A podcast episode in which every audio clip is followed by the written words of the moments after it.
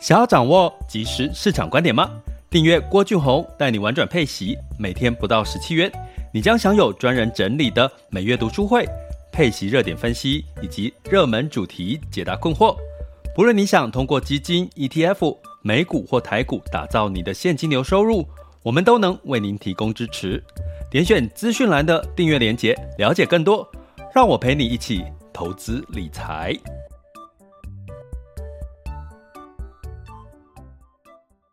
这里是郭俊宏带你玩转配息，给你及时操作观点，一个从投资人角度带你一起掌握全球市场的脉动，分析配息标的、美股、台股、A 港股及时热点，陪伴你不再害怕市场涨跌的风险，一起稳健财富成长。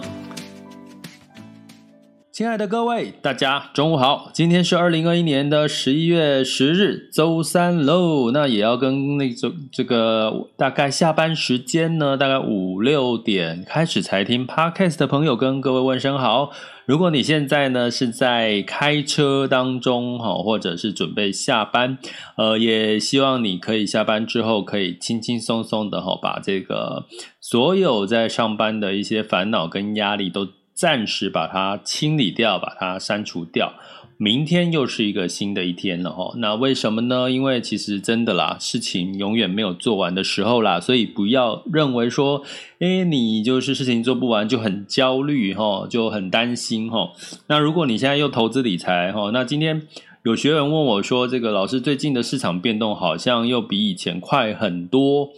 对，的确是快很多。可是呢，你反而更不需要因此而焦虑哈，因为在变动加快的时候呢，其实你会看到市场就是在做一个洗牌的动作哈，资金在做一个洗牌的动作。但是呢，如果你是属于所谓的投资理财，如果你听了我们的 Podcast 或者是我们的订阅学员一段时间，你会发现。你的那个已经慢慢练就了一身的这个火眼金睛的功力哦，就是说，诶，现在的涨似乎不代表是呃一个风险，它可能是下一波的机会。那现在的跌呢？呃，啊，抱歉，更正哦，现在的跌可能是这个不是风险，反而是下一次进场的机会。诶，现在的涨呢，反而你可能可以慢慢的意会到，它可能是一个风险的来临哦。所以呢，其实呃，莫急莫慌哈，因为只要呃，今天学员问我说，哎，他看到这个变化那么大，到底这个涨多的能源可不可以上车啦？哎，到底现在之前看好的这些标的可不可以下车呢？那简单的逻辑就是，基本上你只要记得一件事情，如果你上车的理由没有改变的话，好，那你就。不见得要上车哈，呃，不见得要下车了哈。那如果你上车的理由还没有出现的话，啊，要不要上车？可以再等一等哈。所以说，我最近其实呃蛮多的这个学员在问我这件上下车的事情，因为已经到年关将至了嘛哈。甚至有一个学员跟我说，他最近有一笔这个新的这个资金预算，要不要现在就投入这个配息的标的？那当然，现在大家知道嘛，欧美股市呃就是涨多于跌哈。那我就建议他可以稍微缓一缓。为什么呢？因为现在这一周呢是通膨嘛。那呃，从这个第三季的财报陆续公布完之后，市场的焦点又回到通膨这件事，所以预估呢，这个通膨的数据还是会是往上走的。所以在往上走的过程当中，就很容易带动什么物价的往上走。那再加上供应链呢，仍然是一个比较中断的一个情况，再加上寒冬还没真正开始啊。现在大家应该知道，昨天冷了一下，我今天稍微出门这个吃个早餐，我发现天气有点热，哈哈，怎么又开始觉得有点热？听说周诶，今天周三不是应该最冷的吗？我不知道诶哈。那所以呢，在这个呃反圣音的现象还正在发准备发生的过程当中。那当然，你上下车的理由不要急哈，只要你上下车的理由还没发生，或者是还没结束，那你就不要被最近短期的市场的波动给影响哈。那像最近呢，有一个另外一个学员，我再举一个例子哈。最近真的很多人问我，像呃最近的华航航航运股的这个空运哈，最近表现不错哦，华航、长荣航哈，那。就有这个学员，这个我们在前一阵子的这个呃，有关于这个航运啊，一直讲到空运，有讲说空运其实在消费旺季的时候，在解禁的时候，仍然也是会是有一个报复性的一个一个获利机会哈。那最近的这个华航跟这个长荣航呢，相对来讲就股价表现得不错。那它也从这个十六块，现在华航是二十二块嘛。然后他就觉得，他去看了一下，哎，现在呃会不会是这个华航的股价有点偏高了哈？那可是呢，你去想一件事情，我们就回到我刚刚提醒各位的上下车这件事情哈。哎，那接下来大家知道这两年其实航运空运呢其实是被打趴的嘛，因为就是。你根本没有办法出国坐飞机旅游，你根本这个货运大部分都会走海运嘛，不太会走空运，除非你是那种昂贵的这个精密的器材才会走到空运。所以呢，现在。在疫情开始解封了齁，像我们最近台湾也在讨论嘛，就是说接下来是不是疫情这个开始，我们打过两剂疫苗就不用再呃，只要在居家或者是打这个 PCR 啦，这个筛检只要没有问题就可以不用再被隔离十四天哈。这种种的话题齁，包含这个泰国也开始开放可以去旅游了，对不对？博流可以去旅游了，对不对？这些种种的事情其实。不会跟海运有关，是跟空运有关哈，所以你会讲的，我要讲的就是说，其实他上车的理的那个理由还没有结束嘛，还正在发生当中哈，所以你就可以稍稍的去判断哦，就是说，哎，是不是，是不是？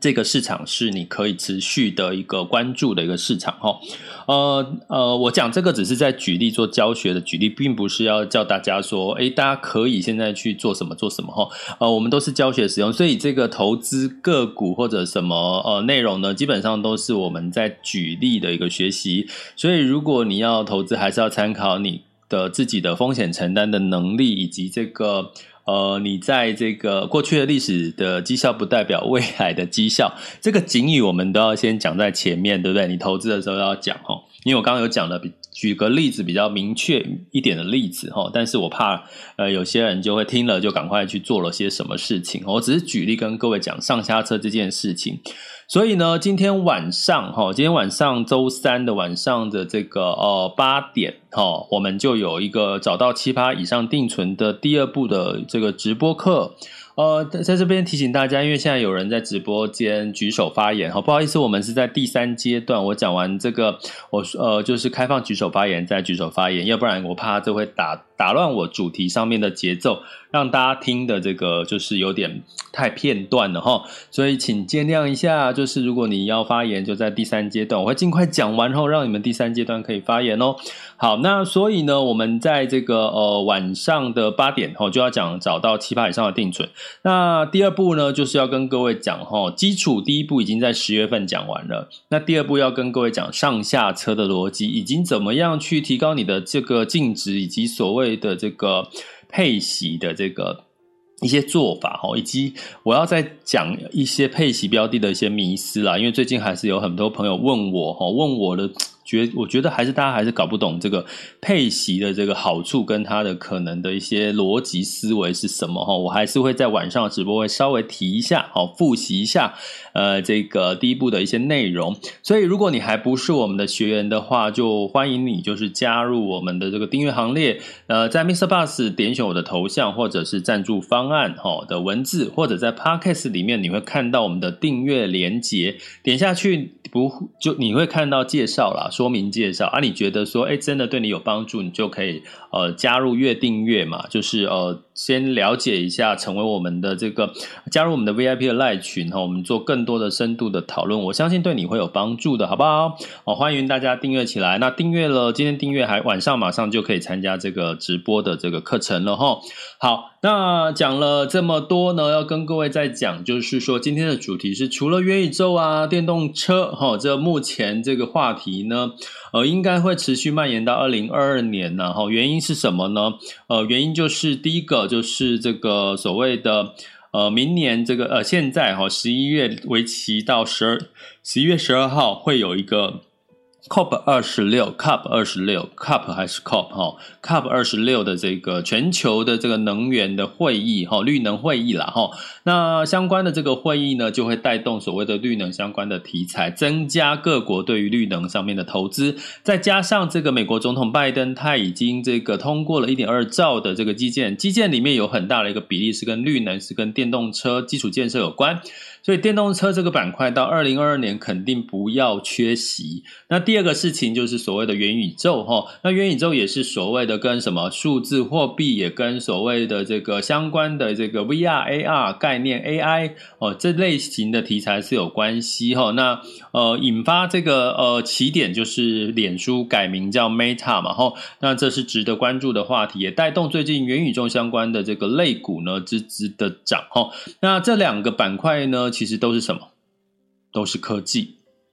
那除了这两件事情之外呢，第三件事情也要跟各位提醒的，不要认为就只有科技，就只有元宇宙，跟只有电动车，跟只有半导体。我、哦、当然也跟各位广告一下，我们下周三的这个读书会，好、哦，我们订阅学员的读书会就是在聊一下这个第三代的半导体的这个进展，以及它的相关概念股是哪些，哈、好，那我们今天要讲的就是生计哈，生计这个领域哈。那生计这个领域呢，它有什么样的一个一个概念哈？我跟各位今天讲一些 update 的数据。呃，目呃，最近大家知道美股涨多哈，就是因为财报获利表现不错，第三季。那其中有一个数据呢，在这个目前哈，目前的这个前两名哈，前两名的获利表现呢，优于预期的这个企业。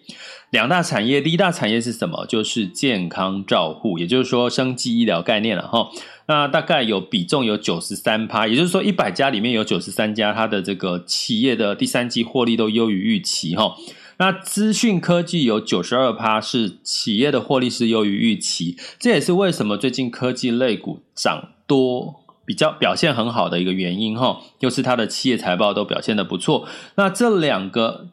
刚刚讲的健康照护跟资讯科技都是这个第三季获利优于预期的前两名哦，财报哦吼，那。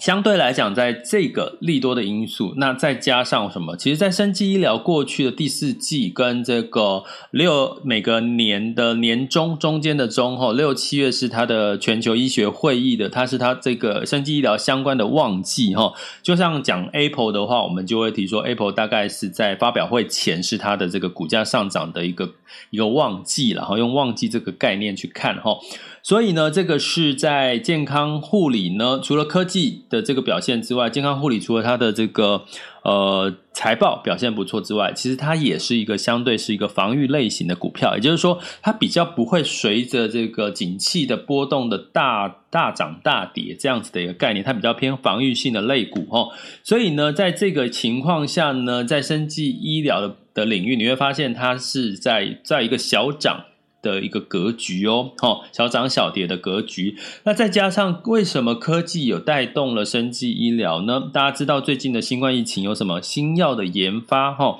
那这个科技的神助攻让新药的研发也加速。给各位几个数据，通常在新药研发呢，大概整体下来齁，从新药的研发一直到临床的一一开始前期到临床的实验齁，一直到。这个 FDA 哈美在美国的 FDA 的这个药局的这个审核当中，这样加起来大概要十四年才可以让新药研发成功。所以你会看到最近这个前去年的这个我们的这个相关的这个 BNT 啦、莫德纳啦哈，还有这个 AZ 疫苗啊，其实它的这个时间都是因为为了紧急去这个避免这个全球的疫情大爆发，所以缩短了这个时间和研发的时间，要不然一般是要十四年的时间才可以有机会让。新药研发上市，所以最近呢，像这个辉瑞的这个口服的新药，它其实也很短嘛，在两三年、两年之内，它也口服新药也也已经这个成效很好了。其实你从你看的数据，就是说过去十四年，现在大概两三年，这些我们从新冠疫情的用药来看，这个缩短的比例原因是什么？什么让这个生技的这个研发的速度缩短了呢？其实就是两种吼，当然就是有有这个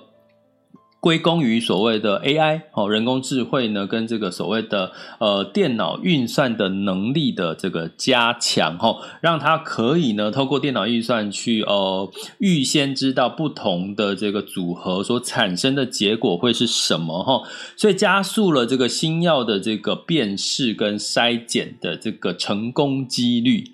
不得了了哈！从十四年哦，现在变成这个，我们用新冠疫疫苗来做这个口服疫苗来做举例，大概也是两三年的光景嘛哈。那而且呢，过去我刚刚讲十四年就算了哈，新药研发需要时间十四年，而且成功几率有几趴？大家知道吗？成功几率只有四趴，也就是说，你从新药开发一直到真正的上市，大概只有一百个新药，只有四。四个新药会成功上市，哈，所以呢，这中间花了多少钱？大概会花到成本是十八到二十六亿。也就是说，如果你的新药研发之后就没有上市归零，就像联雅，哈，假设他现在联雅这个开发到这个阶段，进入到第一期，哈，第二期，哈，呃，没有成功的话，那基本上他过去的研发的成本都归零呢，就是说那钱都是白花的，哈。所以，根据新药的研发，大概十四年下来要花十八到二十六亿的成本哦，十八是美元哦，是美元哦。我现在讲的是美元哈。所以呢，基本上为什么生技这个相关的产业，它的呃，一旦新药研发，它的这个股价飙涨得非常厉害。可是，一旦它新研发不成功的时候，它就会怎么样？它就会跌得很快哈。所以，生技的波动也是很快。可是呢，也因为我刚刚讲的这个科技的这个所谓 AI 的这个这个人工智能跟电脑的预算的这个加强哈，越来越强了哈，所以让新药的成功率大幅的提升跟缩减它的成功的这个时间哈。所以呢，从这件事情来看，在这个除了医疗，除了有所谓的第四季以及防御性的产业的特性之外，其实科技呢也带动了它在未来有非常多的一个可看性哈。那在这个这个新药的一个研发的过程呢，当然我们有分所谓的生物科技，还有所谓的医疗产业哈。那通常呢，如果你说到底医疗产业生技要把它当成是核心还是卫星资产呢？你们觉得呢？你们可以告诉我答案吗？我不告诉你们答案，只有我们的订阅学员会知道答案哦。其实我们订阅学员跟各位讲一下，我们在之前有一集专门聊过生技医疗。呃，生技跟医药相关的这个呃产业的标的的一个，它其实属性是不太一样的哈。那我再把那一集调出来，让大家再去回复习一下哈。所以整体的新药呢，包含我们刚刚讲的这个新冠口服药。跟各位讲，哈，呃，今年下半年的新药研发，根据 FDA 的这个统计呢，美国 FDA 的统计，大概会有二十四个新药，呃，审核结果，然后会有超过四十项的这个新药的临床的实验数据会公布，哈，也代表它应该会有很多乐观的消息会陆续在第四季公布。有没有觉得开始闻到那个？香味了，那这个 FDA 呢，目目前从十月上旬已经核准了四十一项的新药的一个上市啊，哈，那所以这个加速的时间跟成本的降低，其实对于生计跟医药产业其实是一个非常重要的一个依据。那相对来讲，大家也知道嘛。现在人越来越怕老啊，越来越怕越活越久，越来越怕死，越怕越来越怕拖累家人，越来越怕就躺在床上就起不来了。所以呢，现在的科技也带动了所谓的数位医疗哈，比如说像这个远距的医疗啦哈，或者是医材的进步啦哈，哦，在这个人口老化的阶段，其实这个需求医疗用品照护的需求肯定怎么样？只会增，吼，只会增不会减。所以呢，我刚刚已经讲了哪几个利多？第一个，科技带动；第二个，第四季呢是这个所谓的呃医疗生技新药的很多新药，吼，可能 FDA 公布新药的一些通过的一些数据会有有机会会增加，吼。那第三个就是在人口老化所带来的，透过科技所让我们在医疗品质上面的一个提升哦，包含像什么 AI 哦，大数据所带来的一些相关的药物研发，还有针对癌症，我们最担心的癌症，我常说，我上节目常说，其实现在癌症已经有点像慢性疾病了哈。所以这慢性疾病呢，为什么？因为它其实透过所谓的基因哈，基因的这个编程的一个概念呢，让很多的这个呃用药哈，包含像标靶药物啦哈，精准疗法这些，都让癌症呢不再是一个致死的一个疾病哈，几乎都变成是一个慢性病的一个概念。所以在慢性病的过程，最怕的是什么？大家听到慢性病，你会你你会觉得就比较好吗？其实也没有，代表慢性病它会拖哦，时间会拖，所以你要用到的医疗资源就更多，包含你的住院、手术以及所谓的用药。所以呢，相对来讲，哈，这当然就会是一个医疗产业的一个需求。那也表示大家哈，一定要除了努力投资赚钱之外，如果你不想要让你的这些赚到的钱去花在医疗费用上，拜托拜托，买一个 CP 值高的这个医疗保险，哦，医疗保险呢，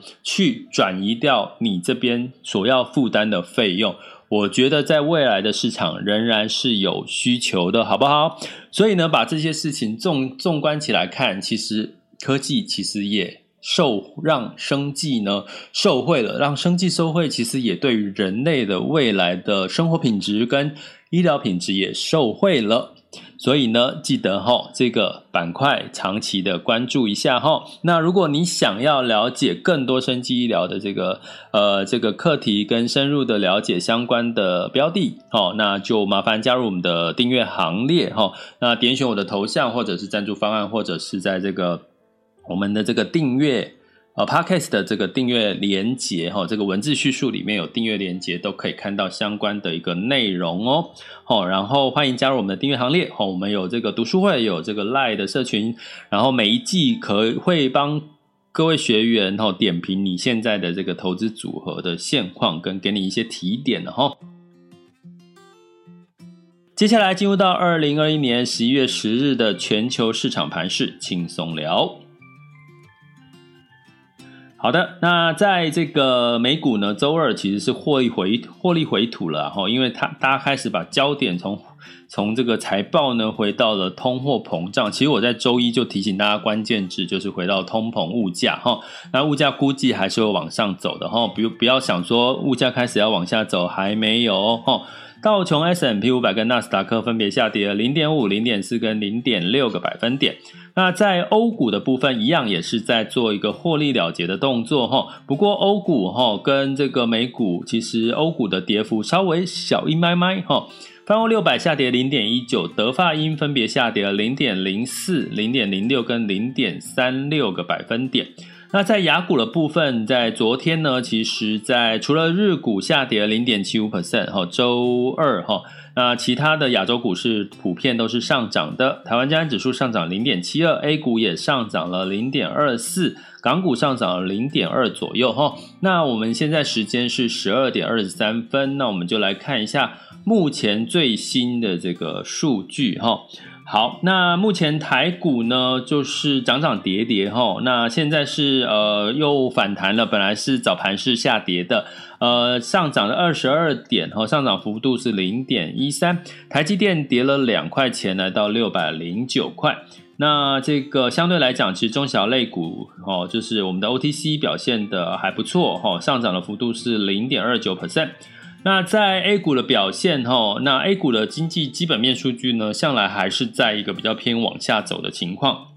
所以呢，呃，上证自从我上次有跟各位提醒，没有站稳三千六，它其实还是现在是跌了四十二点，来到三千四百六十四点哈。那港股呢是这个呃下跌了一点一八 percent，呃，所以今天的 A 港股都跌了这个一点一个 percent 以上哈。那呃，目前在 A 股，你说怎么看呢？目前这个如果是呃 A 上证没有站稳三千六，在没有基本面的一些利多，就算这个美席在开会哦，看起来他们中美开始出现有一些比较好的互动，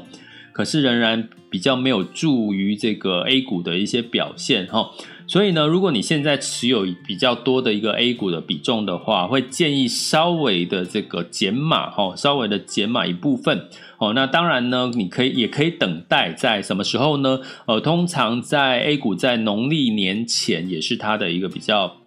红农历年前后呢，也是它的一个比较呃几率比较是上涨的几率比较高一点点哈。那在日经指数的部分是下跌零点五六，南韩下跌零点八六，新加坡下跌零点五五个 percent。呃，目前台股的状况呢，目前又稍稍的回落一点点哈，所以目前看起来呢，还是要回归到这个通货膨胀的这个情况哈，以及有没有新的利多去刺激整体的这个股市，所以这这一段时间如果稍微的修正，我反而觉得是健康的哈，因为代表你才有下一个进场的一个机会哈。那在这个能源的部分呢，呃，美国的能源报告说哈。这个拜登可能会取消这个紧急储备中释放原油的计划，也就是说，诶，拜登不释放出原油的库存，那代表什么？